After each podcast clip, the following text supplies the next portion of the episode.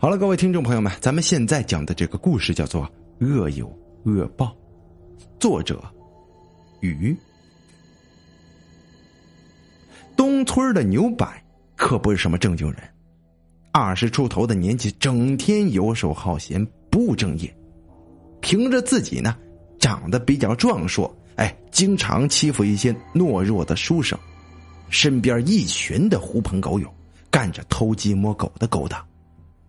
这个牛柏呀，虽然不是什么大恶人，但是呢，村民们对他的烈性也是了如指掌的。哎，不搭理他也就是了。话说这天呢，卖腊肉的老李远远就看见牛柏朝这边走了过来，老李赶紧就让妻子收拾好东西走人呢。可不是嘛，平日里这个牛柏可没少欺负老李，要不就对他一个老人家百般的刁难。要不就是顺走他的东西。这个牛柏走到老李身旁，他一巴掌就拍在老李头上了，大声嚷着：“你个老不死的，干嘛呢？啊！远远看见我来你就走，你是什么意思？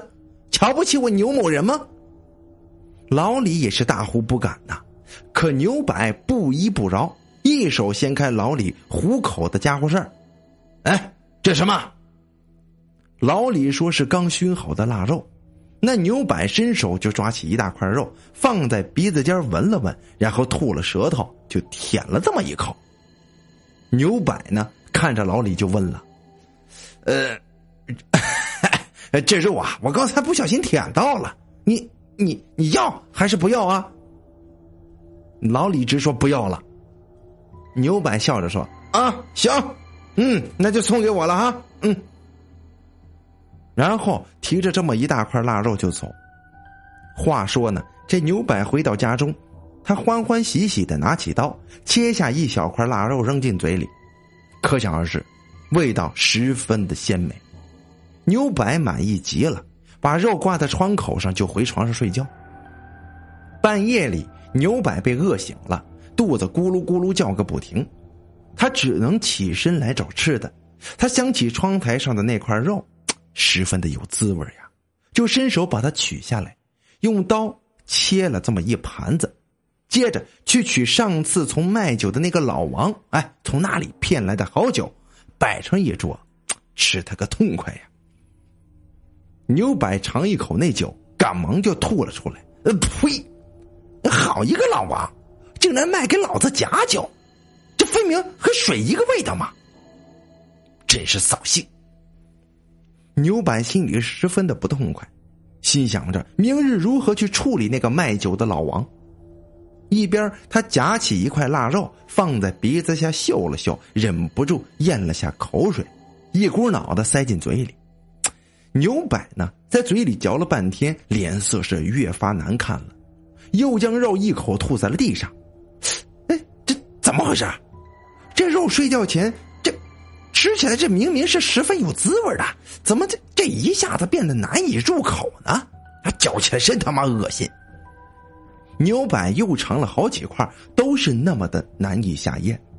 牛柏索性不吃了，但是肚子饿的实在是难受啊！苦于家中再无其他可以吃的，便只能上床睡觉。第二天一早，牛柏打算到集市上顺走点吃的东西，填饱肚子。他来到一家卖炊饼的店，假正经的问老板：“哎，你这卖炊饼的，你你这饼好不好吃啊？”那老板自然是对客人打保票啊，不好吃不要钱呢。哎，牛百自然高兴，拿起饼说：“那行啊，你说不好吃不要钱是吧？啊，那我尝尝。”一口就把那大饼咬到一大半，嚼了半天却又吐了出来，对店家吼道。你做的是什么炊饼啊？这么难吃！说完就把手里的饼扔到了店家的脸上，店家的脾气一下子就上来了，叫了店里的帮手小二上来就要打这个牛板。那牛板自然不怕呀，要还手，却发现自己没有力气，竟然打不过了。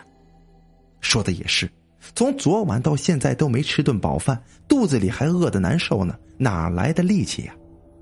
今天真他妈倒霉呀！牛柏心里愤愤不平，也只能作罢了。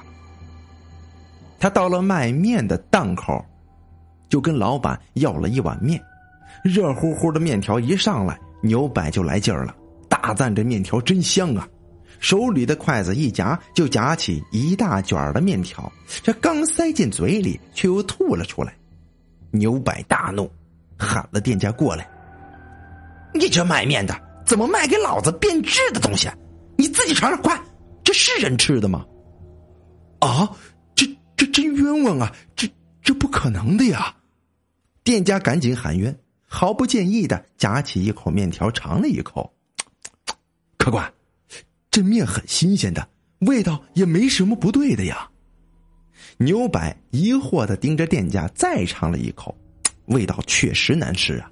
可看了看周遭的客人，吃的那叫一个香啊。况且那面和汤都是从一个锅子里捞出来的，怎么到了自己嘴里这就变味儿了呢？莫非是自己的味觉出现了什么问题吗？一连好几天，牛柏吃不下任何东西。只得喝水，实在饿得难受，忍了忍，咽下的东西啊，可是在肚子里边一阵的折腾，吃进去的全都又给吐了出来，这可不得了了。牛柏饿的都没力气了，人呐一下子瘦了好多，这眼眶子都凹进去了。村里的人也觉得奇怪呀，哎，怎么这几天没看见牛柏出来作威作福了？牛柏怕的要死，再这么下去，自己迟早会被饿死的。跑去找了大夫，可大夫也是无计可施，说牛柏可能是中了邪呀。说来巧了，这郎中家旁边刚好住了一个算命先生，牛板求先生给自己算一卦。这算命先生也是有模有样，嘴里念叨着，手里还比划着，这眼睛一睁，自信的捋了捋胡须。大师啊，你倒是说话呀！我这是怎么了呀？按照牛板以往的性格，早就该大发脾气了。可是如今呢，他饿的是一丝力气也没有了。这是你自己做的孽，造的过。我问你，你前阵子可是抢了他人祭祀用的礼品呢？啊，这牛柏哑口无言。原来前阵子。西村的张大娘带了一篮子吃的去村外祭拜先人，刚好碰上这个牛柏这无赖了。牛柏也不知呢，那篮子里的东西是又干什么用的，嘻嘻哈哈的就夺了过去了，任凭这张大娘在身后追着骂呀：“大师，大师，你救救我吧，我快饿死了，我还没娶媳妇呢，我不想被饿死呀。”牛板一边哭一边说，泪水汪汪的，惹得算命先生都嫌弃他了。哎，该该好好好好，我有一个办法，只要你答应以后不再干那些小偷小摸的事儿，我就帮你。牛柏听完之后，赶紧就给大师跪下了，口口声声发誓，自己绝不重蹈覆辙。这天呢，牛柏登门给那张大娘道歉。跪在门前就是三个响头啊，咚咚咚的。张大娘怎么受得起呀？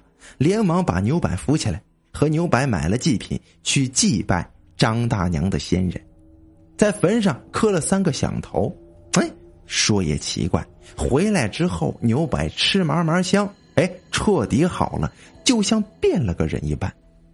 这个牛柏呀，还是记得算命先生的话，以后呢。他变得竟然是谦虚有礼，自己呢还做起了小买卖，这日子呀也不能说大富大贵吧，也算是过得有滋有味儿了。好了，这个叫做恶有恶报的故事呢，咱们就先讲到这儿了。